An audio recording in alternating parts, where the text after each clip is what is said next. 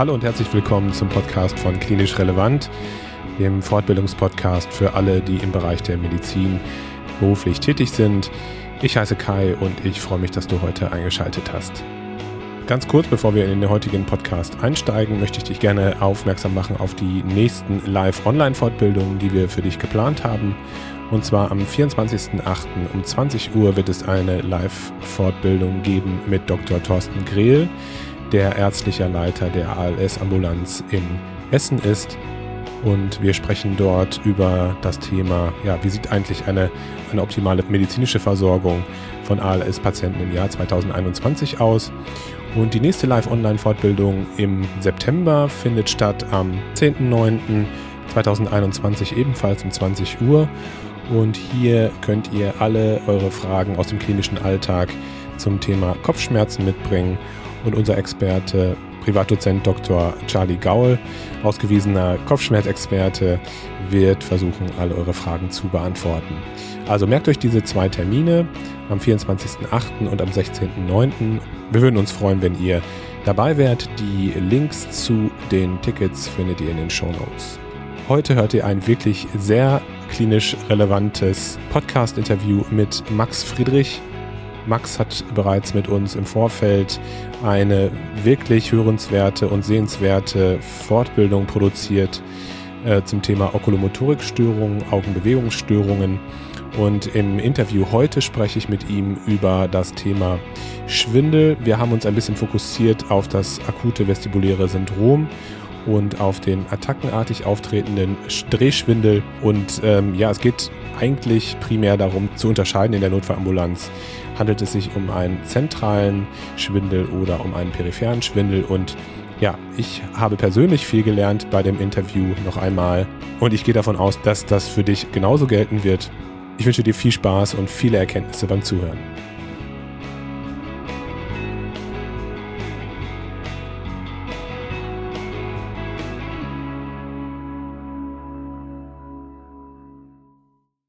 Lieber Max, ich freue mich wieder mit dir sprechen zu dürfen heute Abend äh, nach der Arbeit. Ähm, und ja, was der eine oder andere Hörer vielleicht nicht weiß, wir haben mit dir schon mal ein, äh, eine Fortbildung produziert zum Thema Okulomotorikstörung. Du setzt dich viel mit diesem Thema und diesem Themenbereich auseinander und äh, bist ja auch wissenschaftlich sehr aktiv im Moment. Du bist gerade in deinem Forschungs, in einer Forschungsrotation.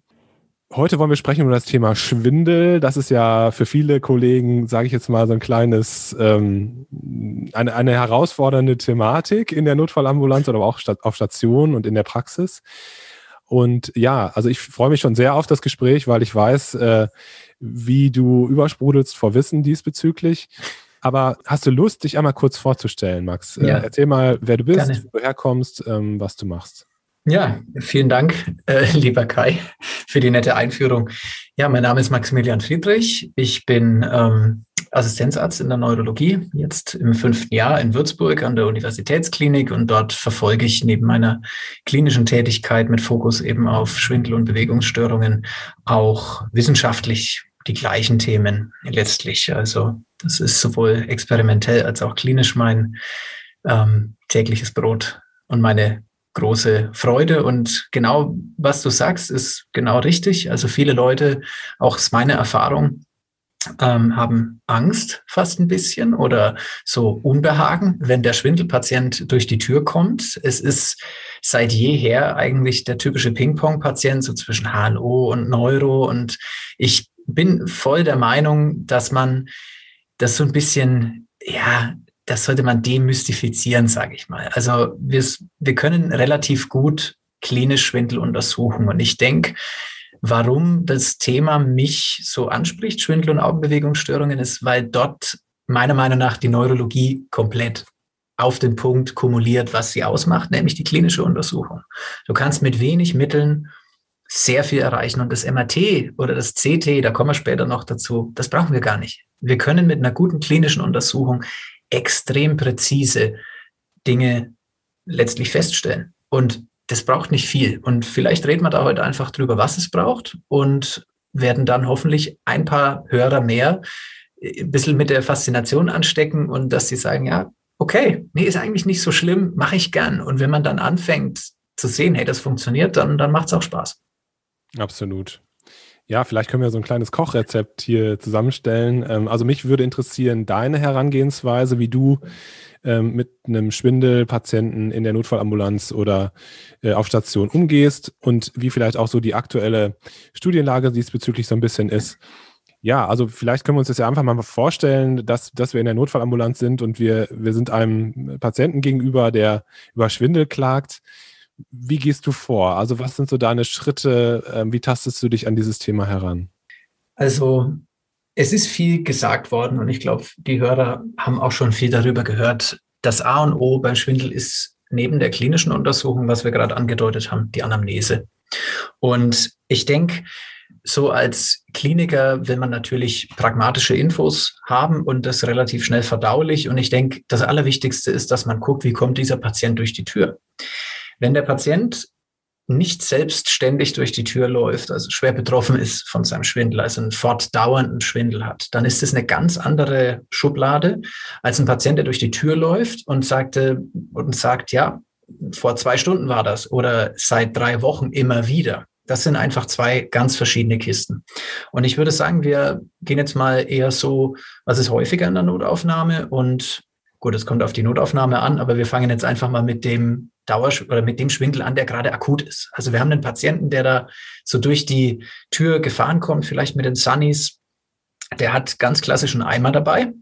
Der bricht, dem ist schlecht und der ist blass und er macht die Augen zu und der liegt relativ stocksteif auf der Liege. Und der will sich nicht bewegen. Das, jedes Rumpeln, Umlagern führt wieder zum Erbrechen. In dem Moment ist natürlich die Anamnese kurz und die allerwichtigsten Fragen nach meiner Erfahrung sind natürlich, wie ist der Schwindel?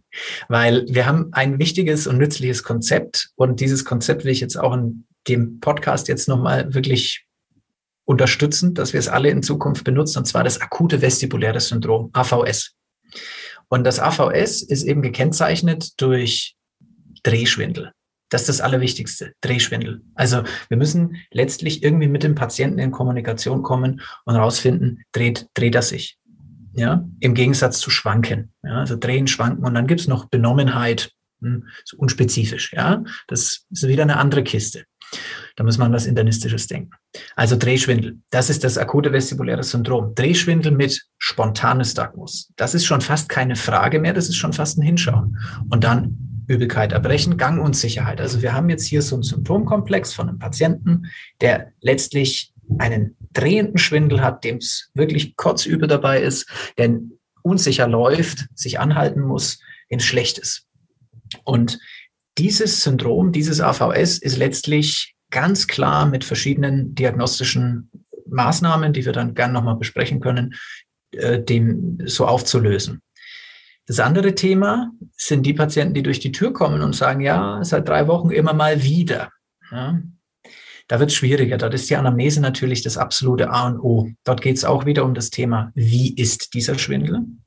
Wie lang dauert er an? Weil es schon alleine die Dauer des Auftretens uns eigentlich fast die Antwort über manche Schwindelsyndrome gibt. Da denke ich zum Beispiel an den ähm, benignen paroxysmalen Lagerungsschwindel. Der dauert Sekunden bis Minuten. Während jetzt zum Beispiel ein funktioneller Schwindel, also ein psychosomatisch bedingter im weitesten Sinne, eher dauerhaft auftritt und mit einer tageszeitlichen Fluktuation. Ja, und die Begleitsymptome sind ähnlich auch wie beim akuten vestibulären Syndrom, ist ihnen schlecht dabei, müssen sie erbrechen. Also auch das ist ein wichtiges, ein wichtiger Hint, weil diese Schwindelerkrankungen, die vestibulär bedingt sind, die wirklich in der Imbalance des ähm, vestibulären Systems bedingt sind, die führen schon in aller Regel auch zu Übelkeit. Und was natürlich immer auch ganz wichtig ist, ist, dass wir fragen, ob es neurologische Begleitsymptome gab, wie zum Beispiel eine Halbseitenschwäche oder der Klassiker ist auch das Kribbeln im Gesicht. Also weil der Facialiskern, äh, der Trigeminuskern natürlich in der Nähe auch, auch liegt, der vestibulären Bahnen. Und diese Dinge muss man dann abklappern. Und dann hat man letztlich äh, die Möglichkeit, sich schon ein sehr differenziertes Bild zu machen. Also Dauer, Begleitsymptome, Art des Schwindels, provozierende Faktoren, wie zum Beispiel Lagewechsel. Das sind die, die wichtigsten Fragen, die ich immer stelle. Das ist ja schon mal wichtig, äh, dass man genau weiß, wonach man fragen soll. Und aus meiner Erfahrung sind die Patienten ja auch nicht besonders gesprächig in der Situation. Und wie gehst du dann weiter vor? Du hast gerade schon das Thema Nystagmus, Spontan-Nystagmus angesprochen. Wie gehst du dann weiter vor, was die klinische Untersuchung betrifft? Also wenn wir beim AVS jetzt mal bleiben, beim akuten vestibulären Syndrom, haben möglicherweise auch die ein oder anderen, äh, der ein oder andere schon gehört, das ist HINTS. Also dieses Akronym, das viel zitierte und ähm, immer wieder auch tatsächlich sich als nützlich erweisende Akronym HINTS. HINTS steht also für Head Impulse, HI, dann Nystagmus, N, und dann TS, Test for Skew. Und da gibt es noch allerlei Abwandlungen, die wir gern auch in einem kleinen Studientelegramm an späteren Zeitpunkt noch besprechen können. Das HINTS. Ähm, genau das ist die richtige Trias an Untersuchungen, die man macht. Das heißt, der Patient mit dem akuten vestibulären Syndrom kriegt als allererstes und als allerwichtigstes einen Kopfimpulstest. Das ist das absolute A und O. Der Kopfimpulstest ist das spezifischste aller Zeichen von Hinz ähm, für eine periphere oder zentrale Ursache des Schwindels. Das heißt, man wird einen unauffälligen Kopfimpulstest im Kontext von einem akuten vestibulären Syndrom so einschätzen müssen, dass es eine zentrale Ursache ist. Das ist für viele kontraintuitiv. Und ich habe auch schon erlebt, dass es dann heißt, ja, Kopfimpulstest war völlig unauffällig. Was soll es denn sein? Und genau da muss man so diesen kleinen kontraintuitiven Sprung machen. Ein unauffälliger Kopfimpulstest ist wahnsinnig ungewöhnlich, wenn jemand einen akuten Schwindel hat.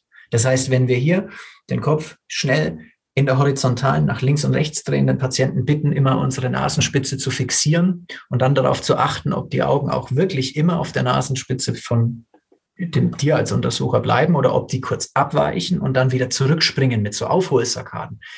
Wenn dieses Zeichen letztlich nicht vorhanden ist, also ist auf beiden Seiten völlig normal und man sieht keine Aufholsarkaden, der Patient gibt aber deutlichen Schwindel an, das, ist, das spricht ganz klar für eine zentrale Ursache, während wir in fast eigentlich 100 Prozent der Fälle bei einer peripheren Schwindelursache, sprich einem Ausfall des Gleichgewichtsorgans, einen auffälligen Kopfimpulstest auf der Seite des Ausfalls sehen. Das heißt, linkes Vestibularorgan ist ausgefallen, der Kopfimpulstest nach links, die Drehung in der horizontalen des Patientenkopfs nach links wird dann auffällig sein. Sprich, der Patient wird den Blick nicht halten können, die Augen werden dann abweichen und langsam zurückstellen mit sarkadischen Sprüngen. Das sind die Catch-up-Sarkaden.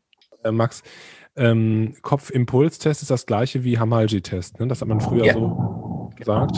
Ja. Also Michael Halmagi hat ähm, den Test, sage ich mal, in, in den, ich glaube, 80ern ist das jetzt ähm, gewesen, letztlich etabliert in einer, in einer ganz wichtigen Publikation. Und der sitzt in Australien noch, ist auch immer noch aktiv und ein ganz wichtiger vestibularer, vestibulärer Forscher, sage ich mal. Und er hat eben genau diese Idee gehabt, dass wir den vestibulo-okulären Reflex durch Hochfrequenzimpulse einfach klinisch testen können. Und das hat sich tatsächlich bewährt. Das heißt, ein schneller, wirklich, das muss ein Impuls sein. Nicht das langsame Drehen des Kopfes, sondern wirklich zack, zack. Und das muss man sich einfach im Internet mal anschauen. Da gibt es ein paar ja. coole Videos auf YouTube. Das, das muss impulsiv, kleine Amplitude. Es muss jetzt nicht sein, dass man den Patientenkopf um 360 Grad dreht. Wirklich kleine Amplitude, aber zack, mit Impuls. Ja, das ist wichtig. Das, und dann auch darauf zu achten, wie sich die Augen was, was ist eigentlich, was ich sehen will. Also der, ja. der Kopfimpulstest, den auszuwerten und zu verstehen, braucht ein bisschen Übung. Aber wenn man das kann, hat man eigentlich das Rüstzeug, fast jedes akutes vestibuläres Syndrom in der Notaufnahme richtig einzuordnen. Dann gibt es natürlich ähm, neben dem Kopfimpulstest die Nystagmus-Analyse. Darüber ist auch viel geschrieben worden und viel wird darüber viel gesprochen. Was sich letztlich bewährt, ist auf den spontanen Nystagmus zu schauen, ob er die Richtung behält, ob er richtungsbestimmt ist oder ob er die Richtung wechselt. Ob er also ein Blickrichtungsnystagmus ist. Es sind zwei ganz verschiedene Gruppen von Nystagmen. Der eine, der spontan, der klassische periphere Spontan-Nystagmus, basiert eben auf einem Ungleichgewicht der beiden vestibularen spontan Aktivitäten. Ja? Also eine, eine vestibuläre Tonusimbalance. Die führt dazu, dass letztlich im zentralen Nervensystem das Gefühl einer falschen Rotation entsteht. Und diese Rotation, die würde zu einer langsamen Abweichbewegung der beiden Augen führen, eben zu einem Ausgleichs, in, in, in ausgleichender Intention und zu einem schnellen Zurückstellen mit einer Reflexation. Und das ist der spontane Stagmus. Und der wird deutlicher oder schwerer ausgeprägt, wenn man in Richtung der schnellen Phase schaut. Und wenn man in Richtung der langsamen Phase schaut, wird er weniger ausgeprägt. Aber er behält immer seine Richtung. Er schlägt immer, die schnelle Phase schlägt immer zum Beispiel nach rechts in dem Moment, wenn das linke Vestibularorgan ausgefallen ist. Und wenn der Patient nach rechts schaut, wird er schneller. Wenn er nach links schaut, wird er langsamer. Der große Unterschied ist jetzt ein Blickrichtungsnystagmus. Der kann nämlich nur ausgelöst werden, wenn der Patient etwas fixiert und dann lässt man den Patienten nach links und nach rechts schauen, den Finger fixieren. Und nun ist es so, dass der Blickrichtungsnystagmus die Richtung wechselt. Das heißt, wenn der Patient nach links schaut, dann schlägt der Nystagmus nach links. Wenn der Patient nach rechts schaut, dann schlägt der Nystagmus nach rechts. Und warum ist das so? Der Blickrichtungsnystagmus ist ein, eigentlich ist das ein Blickhaltedefekt.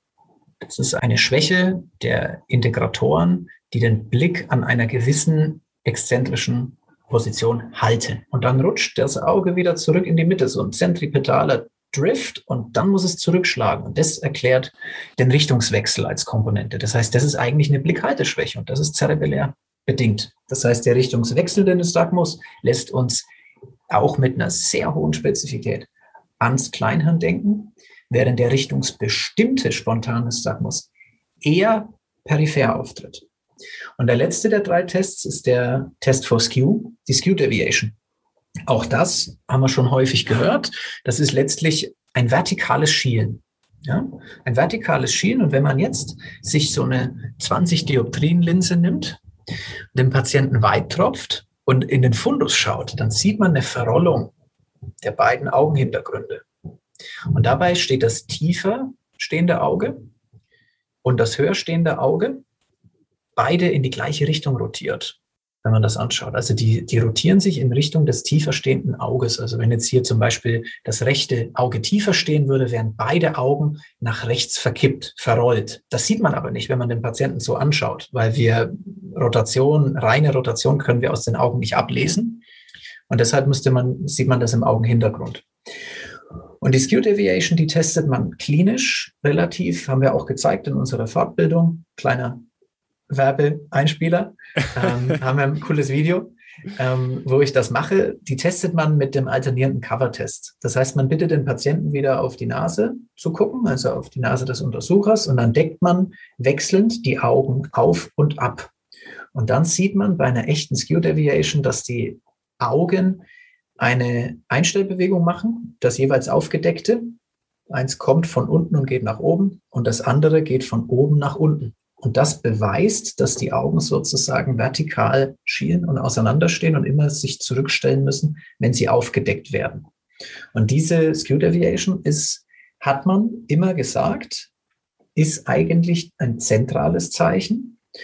Und da gibt es aber auch ein kleines Update dazu, was wir dann später nochmal gesammelt besprechen könnten. Ich habe zwei kleine Nachfragen, Max. Ja. Und zwar, Erstens, kannst du noch mal sagen, weil das ist äh, so meine Erfahrung, dass es da immer wieder so ein bisschen Verwirrung gibt. Wie bezeichnet man die Richtung von einem Nystagmus? Mhm. Das ist eine gute Frage. Also man, wenn, wenn wir, also per Konvention bezeichnet man die Schlagrichtung des Nystagmus nach der schnellen Phase. Das heißt, wir haben jetzt eine langsame Phase zum Beispiel wieder nach rechts und die schnelle Phase, die zurückstellt, nach links. Und dann würden wir sagen, es ist ein linksschlägiger spontanes Dagmus. Ähm, hier ist es so ein bisschen unglücklich, dass eigentlich die langsame Phase das Pathologische ist. Aber die schnelle ist halt eindrücklicher. Und deswegen hat man sich darauf geeinigt, das nach der schnellen Phase zu benennen. Okay, super. Und die zweite Frage ist, welche Rolle spielt für dich die Frenzelbrille tatsächlich? Mhm. Weil, also ich stelle fest, bei uns in den Kliniken, wo ich bin, entweder die Frenzelbrille ist nicht da oder die ist kaputt oder also Batterie leer. Batterie leer ist ja, immer ja, irgendwas. Ja, ne? Aber hast du zum Beispiel, es gibt ja auch so äh, faltbare Frenzelbrillen, hast du sowas mhm. immer in der Tasche und hältst du das für wichtig für den Notfall?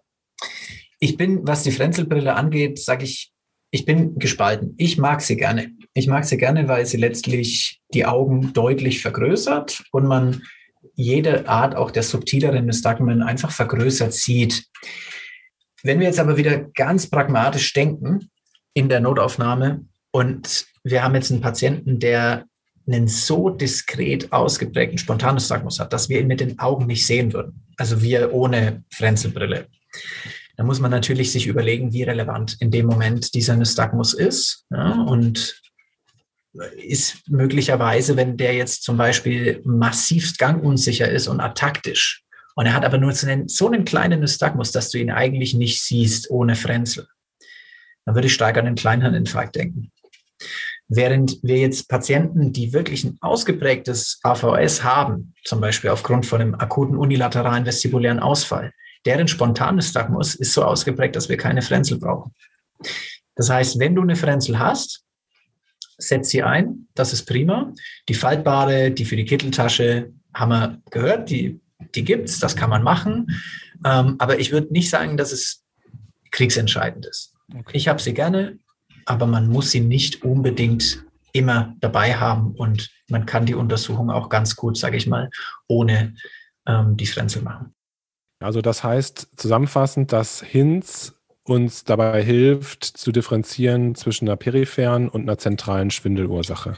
Exakt. Und das ist ja das, worauf es in der Notaufnahme ankommt. Das ist ja das, was letztlich die Leute, äh, alle Beteiligten von dem ja, Behandler wissen wollen. Ja, sei jetzt HNO-Arzt, ähm, Allgemeinarzt, Neurologe, je nachdem, wer die Patienten sieht, ja, auch der Notarzt also selbst für Notärzte ist es letztlich relevant.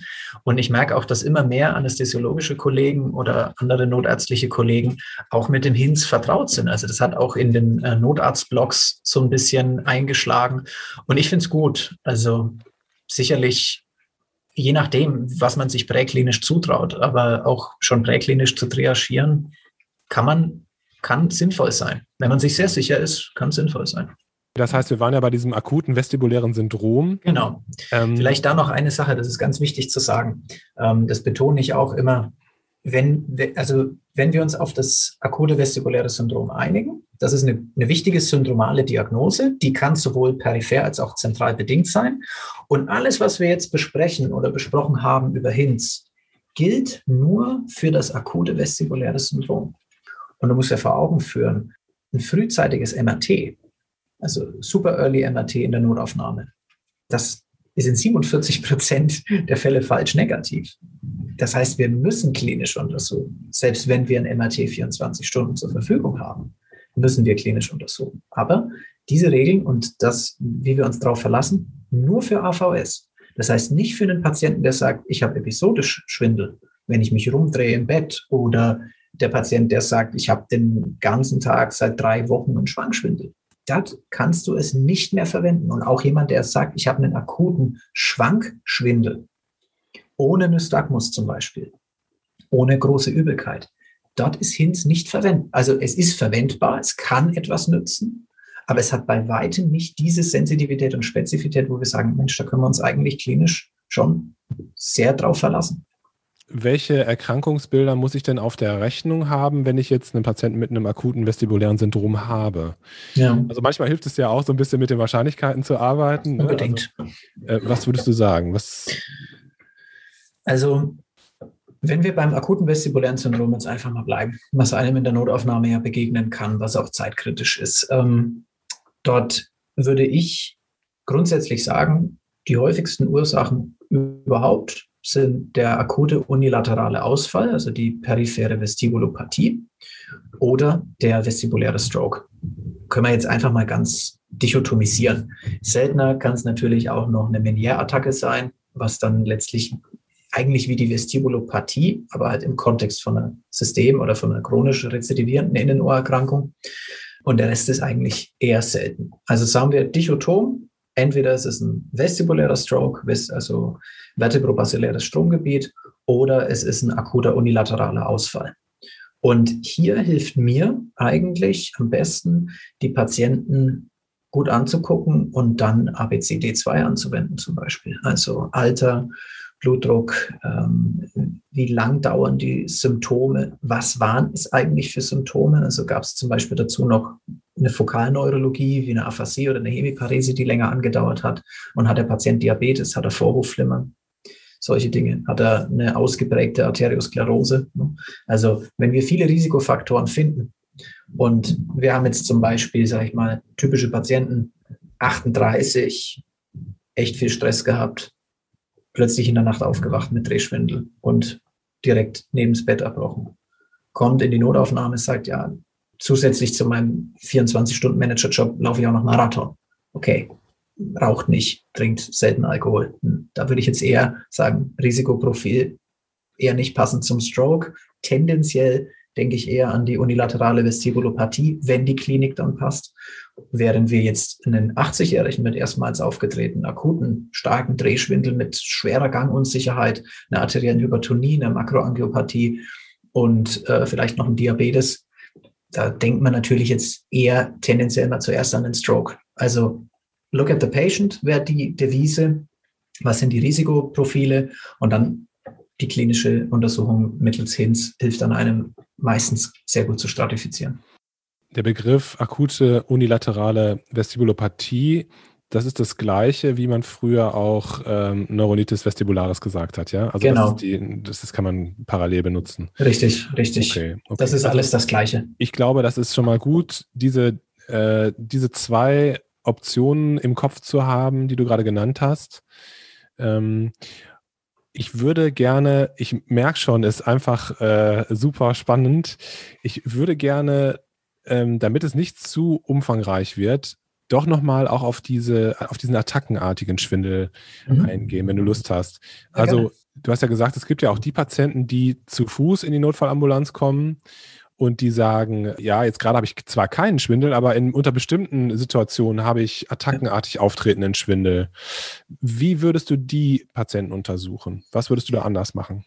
Das ist sehr wichtig. Das ist eine ganz wichtige Frage, weil letztlich, ähm, wenn ich ein bisschen ausholen darf, ich sehe häufig dann die, die Vorstellung oder ich höre die Vorstellung dieser Patienten, die werden dann zum Beispiel primär eigentlich dann durchs MRT geschoben oft. Ne? Und dann ist aber dann die Frage, wonach suchen wir? Wonach suchen wir eigentlich? Und in dem Fall, wenn jetzt jemand durch die Tür kommt und sagt, ich habe episodischen Schwindel, dann muss ich wieder fragen, wie lang dauert er an und was ist die Situation? Das häufigste, der, also da gab es eine, eine, Untersuchung, wir können dann wie so Shownotes auch machen, wo ich ein paar Papers noch mit reinschreibe, die ich äh, jetzt zitiere. Gerne. Zum Beispiel gab es eine relativ aktuelle Übersicht von Andreas Zweiger aus München und Marianne Dieterich, den, ähm, sage ich mal, unseren deutschen, unserer Wiege des deutschen, äh, der deutschen Schwindelforschung in München. Und die haben sich angeguckt, was ist jetzt in ihrem Zentrum, ist natürlich ein spezialisiertes Zentrum, aber was ist dort am häufigsten als Äthiologie bei akutem Schwindel? Und das allerhäufigste überhaupt ist der BPLS, der gutartige Lagerungsschwindel. Und das ist einer, der attackenweise auftritt, gerne im Bett beim Umdrehen, gerne beim Einräumen von Regalen oder beim Schuhebinden. Also immer dann, wenn man letztlich vertikal entlang des hinteren Bogengangs den Kopf nach oben und unten bewegt. Ne? Und Sekunden bis wenige Minuten andauert und dann starkes Drehen, eventuell mit Übelkeit, muss aber nicht. Und diese Patienten, die schildern, dass sie solche Attacken immer wieder haben und relativ stereotyp relativ stereotyp, nicht sehr lang dauernd. Und hier ist dann der absolute Schlüssel durch die Anamnese zu erkennen, dass es ein BPLS sein könnte. Erzähle ich eine kurze Geschichte dazu. Hatten wir jetzt vorletzte Woche auf Station. Das ist ein Patient nach langer Leidensgeschichte mit einer Subclaviastenose, wo seit jeher der Verdacht war auf, eine, ähm, auf ein Subclavian-Stil-Syndrom. Und letztlich, letztlich war es so, dass das Überkopfarbeiten, was ihm Schwindel gemacht hat, genau das war. Wir haben den kurz bevor er in die Intervention ist und man hat diese Subklave dann aufgemacht oder aufmachen wollen, haben wir ihn einfach nochmal gelagert, weil er immer gesagt hat, wenn ich nach oben gucke an die Decke und da irgendwas einschraubt, dann geht das los. Kurzer Drehschwindel, hm, haben wir gedacht, Mensch, passt das so gut? Dann haben wir ihn gelagert, dann war es das, dann haben wir ihn befreit und dann war es gut. Und dann konnten wir die Intervention absagen. Also das Wichtigste ist dran zu denken. Und was sehr, sehr wichtig ist, lagern. Also ganz viele Leute kommen durch die Not oder gehen in die Notaufnahme und werden nicht gelagert. Und wir haben da jetzt eine aktuelle Übersicht gesehen äh, aus, aus Kanada. Das ist, glaube ich, so aus den letzten zwei Jahren, müsste ich nochmal nachgucken. Da haben sie sich angeschaut, wie ist das eigentlich mit den BPLS-Patienten in der Notaufnahme? Und von denen kriegen halt 60 Prozent ungerechtfertigt ein Bild. Weil wenn ein Patient kommt und sagt, ich habe für wenige Sekunden bis Minuten einen akuten Drehschwindel beim Umdrehen im Bett, der dann dazwischen völlig weg ist, ohne begleitende Neurologie, Stereotype, äh, Symptome, da muss man den als allererstes lagern. Ja, das ist einfach nur Quatsch, den durchs CT zu fahren zum Beispiel. Das ist einfach nur Quatsch.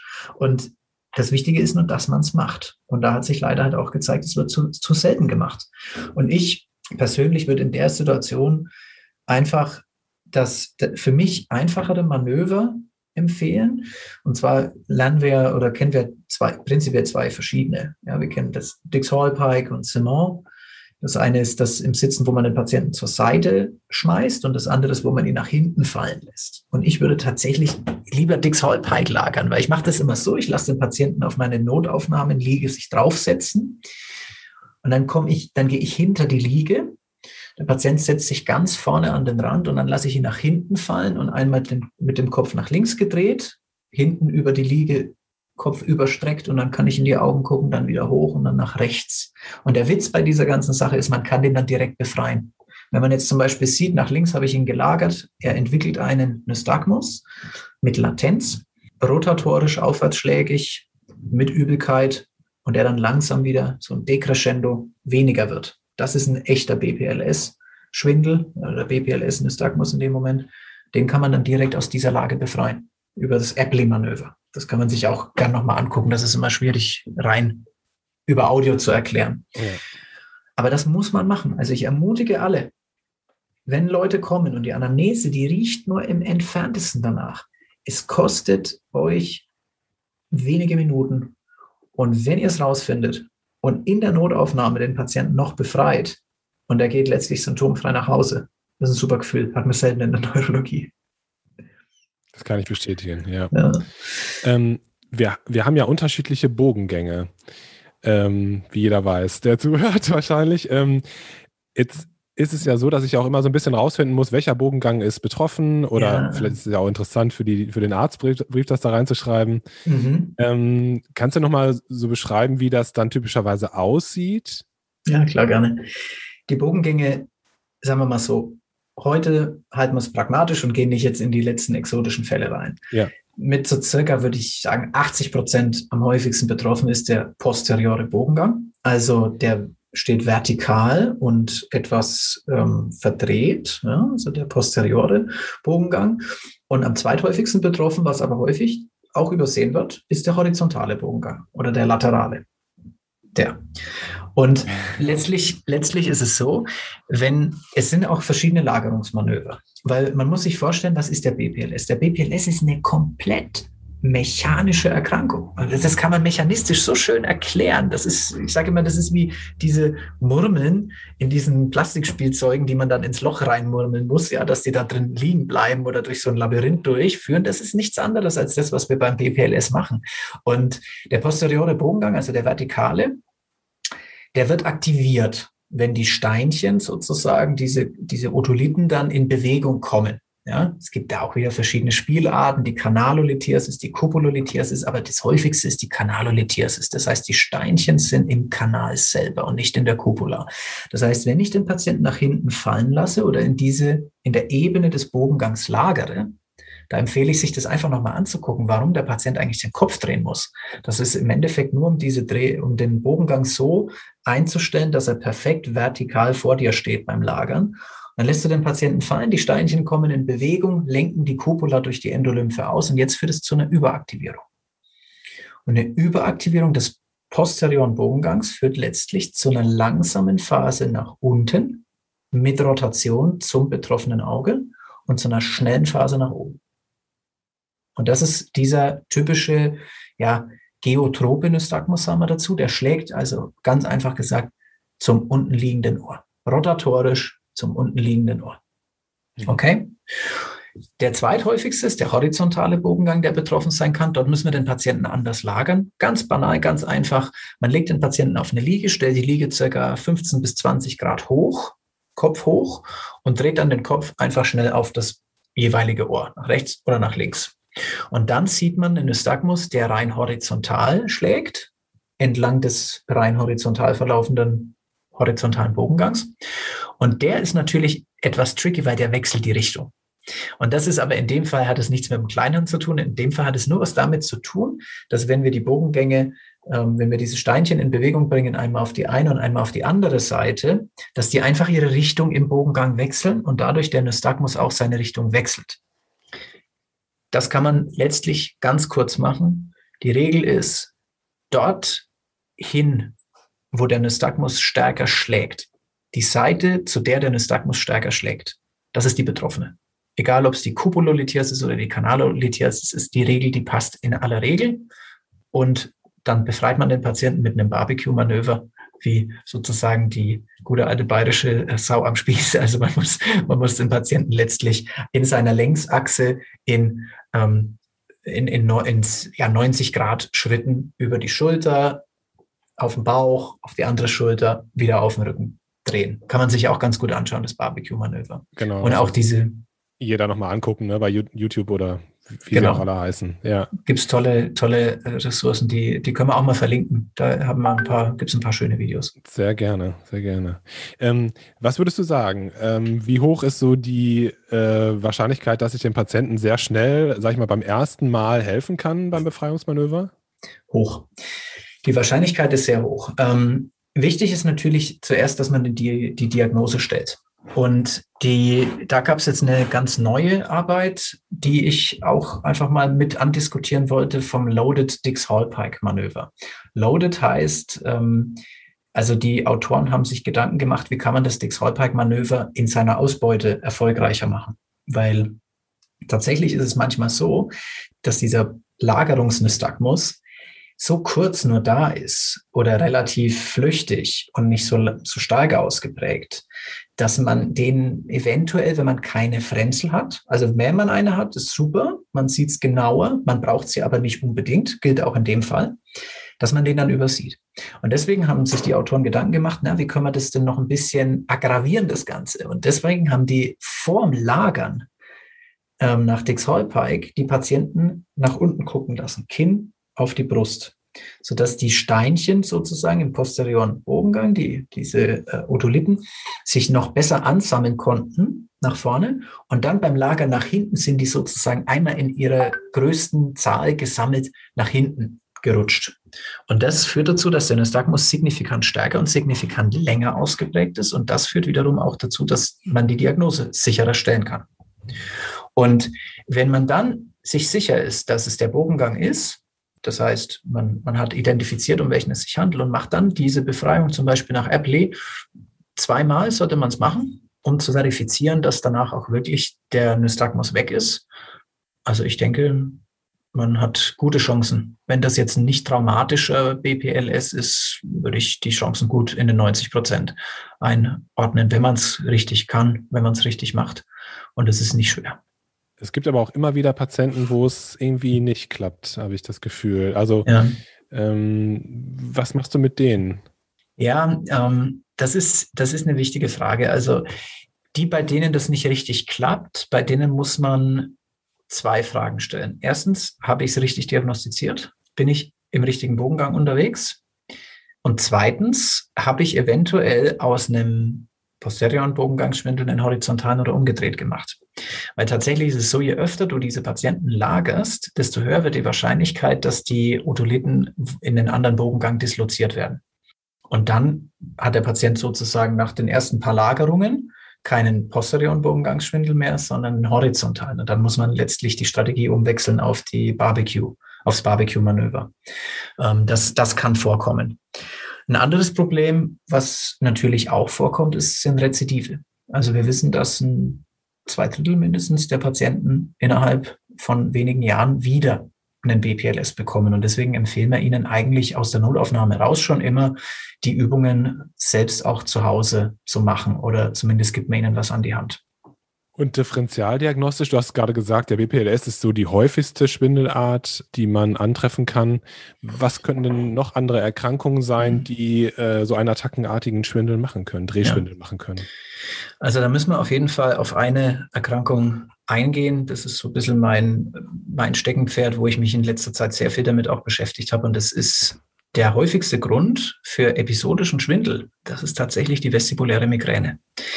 Die vestibuläre Migräne als Diagnose hat eine relativ lange Historie. Die ist viel und kontrovers diskutiert worden. Ja, manche Oldschool-Oberärzte zweifeln immer noch an der Existenz der Diagnose, aber die Barani-Gesellschaft und die International Society for Headache Disorders haben letztlich jetzt konkordant in ihren Klassifikationen diese Diagnose als Schnittmenge zwischen dem Kopfschmerz und den Schwindelerkrankungen sehr gut definiert und auch wissenschaftlich auf einen sehr breiten Konsens gesetzt. Also die vestibuläre Migräne. Hier geht es natürlich nicht um sekundenweisen ähm, Schwindel, sondern hier geht es um stundenlangen Schwindel. Also diese Patienten würden dir klassischerweise schildern, mh, hm, ich habe so einen langsam ansteigenden Dreh plus minus Schwankschwindel als Episode gehabt, der über Stunden anhielt, mit starker Übelkeit ver, vergesellschaftet war. Und jetzt kommt es wieder auf die Anamnese an. Jetzt muss man zum Beispiel so ein bisschen reinfragen, gab es da vielleicht noch was? Gab es da ein bisschen Lichtscheu? Gab es da ein bisschen Lärmempfindlichkeit? Drücken im Nacken, ja, also Nackendruck, nackenbetonter Kopfschmerz oder Hinterkopfbetonter Kopfschmerz. Das bringt einen schon in die richtige Richtung, weil das passt oft zu nichts anderem und wir manchmal wird es so dann gar nicht gewertet, sage ich mal, diese Zeichen, zu Migräne assoziierte Zeichen. Und wenn es dann natürlich anamnestisch in die Richtung geht, dass zum Beispiel vor oder nach oder während des Schwindels, also in zeitlichen Zusammenhang, zu migränetypischen Beschwerden kommt, also eine, einem einseitigen Kopfschmerz, einem pochenden, sehr starken Kopfschmerz mit Rückzugstendenz, Licht- und Lärmscheu, dann ist letztlich, sobald das mehr als, muss man in die Diagnosekriterien schauen, also es muss ein paar Mal aufgetreten sein und in mindestens 50 Prozent der Fälle muss ein zeitlicher Zusammenhang da gewesen sein zwischen Kopfschmerz und Schwindel, dann muss man auch an die vestibuläre Migräne denken. Und das will ich einfach heute auch nochmal ganz ja, publik machen bei den Hörern, dass man dran denkt. Also, dass man die vestibuläre Migräne auf seiner Differentialdiagnosenliste hat. Warum? Weil sie ist natürlich gut behandelbar, prophylaktisch, je nach Attackenfrequenz. Und wir sehen bei der vestibulären Migräne auch häufig zwischen den Attacken äh, gewisse okulomotorische Auffälligkeit, so sanfte, äh, subtile Zeichen. Ja, zum Beispiel haben manche Patienten mit vestibulärer Migräne einen zentralen Lage-Nystagmus. Das macht es ein bisschen komplizierter. Der sieht anders aus, aber man kann sich letztlich ganz einfach merken. Ein Patient, den man lagert und der einen Nystagmus entwickelt beim Lagern, der einfach so anhält, nicht anschwillt und abschwillt, nicht crescendo, decrescendo, sondern der das so schlägt und der Patient sagt, ja, pff, nee, ich merke da jetzt auch gar nichts davon. Mir ist nicht schlecht und der hört auch nicht auf und das ist kein BPLS. Definitiv kein BPLS. Und diese zentralen Lagenystagmen schlagen oft auch in der falschen Richtung. Auch hier kann man immer wieder sagen, an die Anatomie denken, ein Nystagmus in Lagerung, der plötzlich rein rotatorisch schlägt oder in die falsche Richtung schlägt, das passt nicht. Da muss man auch an eine zentrale Ursache denken. Das findet man häufig bei vestibulärer Migräne. Du hast gerade gesagt, man kann das gut behandeln. Das heißt, dass auch die normalen, in Anführungszeichen, Migränemedikamente helfen würden? Ja. ja. Okay. Also prophylaktisch meine ich jetzt. Die, die klassische Migräneprophylaxe hilft. Für den Schwindel an sich, da gibt es tatsächlich, da, da ist noch nicht so viel, da ist noch nicht so viel bekannt. Also wir haben oft diskutiert bei unseren Schwindelboards, ist das Aura verwandt?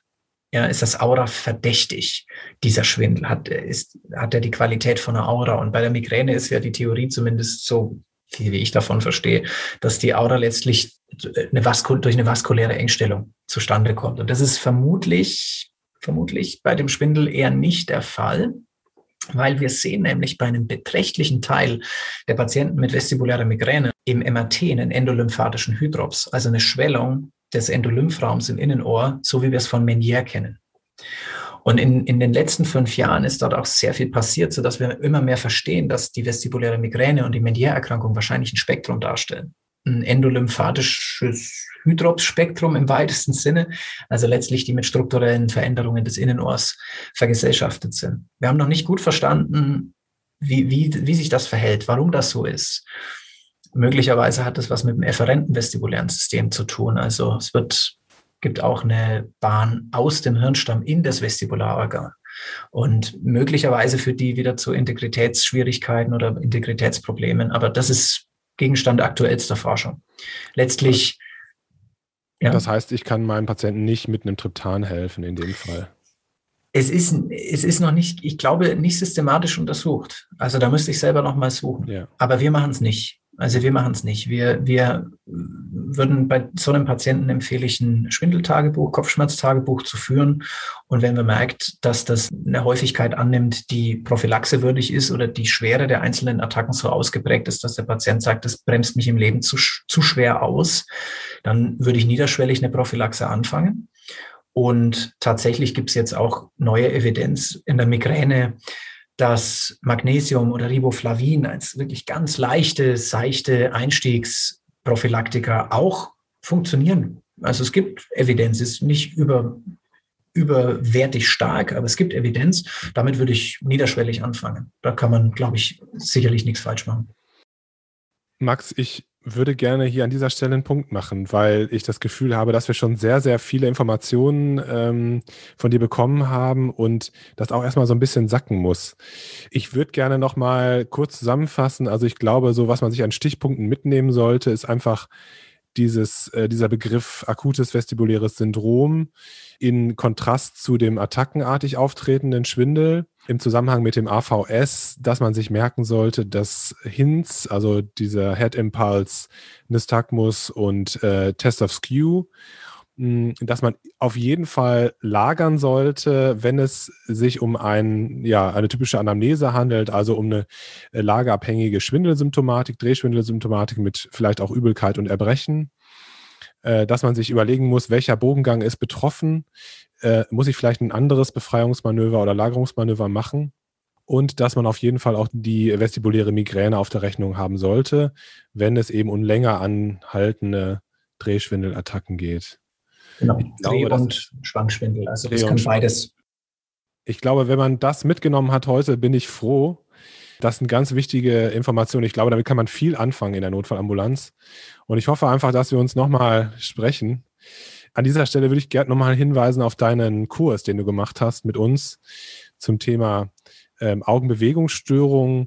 Da geht es ja auch nochmal wirklich ähm, intensiv um die Neuroanatomie, die man braucht und die alle immer so ein bisschen äh, meiden, weil das immer so, ja, so ein bisschen komplex wirkt. Und ähm, ich finde, dass deine Fortbildung da wirklich toll und herausragend ist und dass du ja auch tolle Videos in der Fortbildung hast. Also wer Lust hat, sich damit auseinandersetzen, kann ich nur empfehlen, sich den, den Kurs einmal zu besorgen, zu kaufen auf unserer Plattform.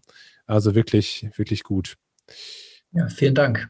Kann ich Max, nur, nur beipflichten. Ja, definitiv. Max, danke, dass du dir heute Zeit genommen hast. Vielen äh, Dank dir für die Möglichkeit, ähm, ich, lieber Kai.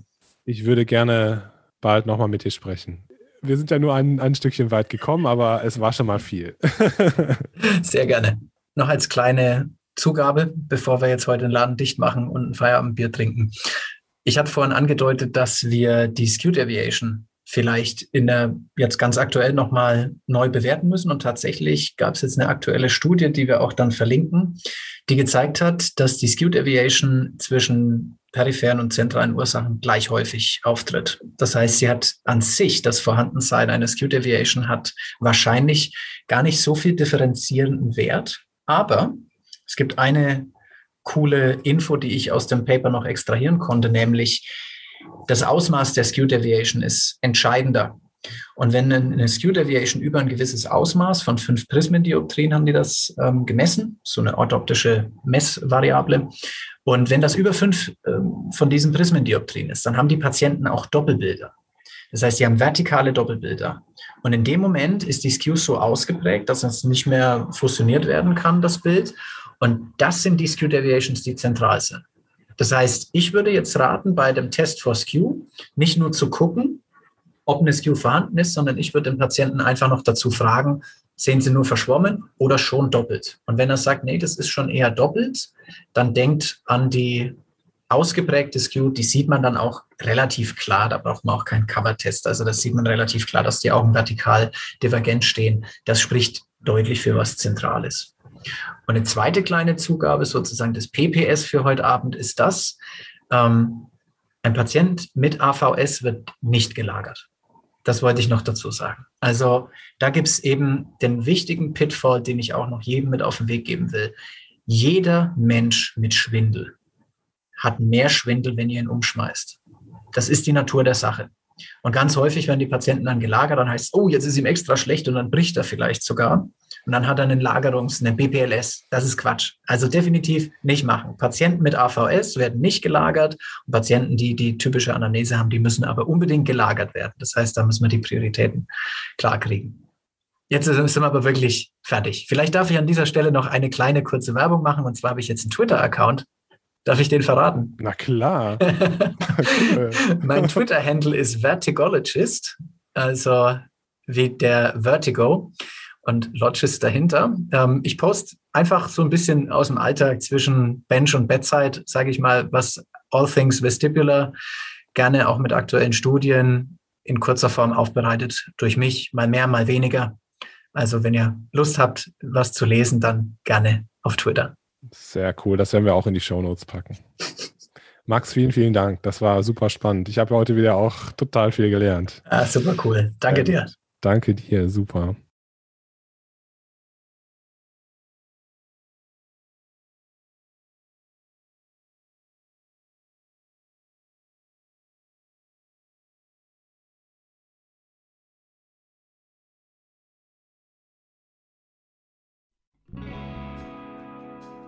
Vielen Dank, dass du heute wieder zugehört hast und unser Gast gewesen bist. Wir hoffen sehr, dass dir dieser Beitrag gefallen hat und du etwas für deinen klinischen Alltag mitnehmen konntest.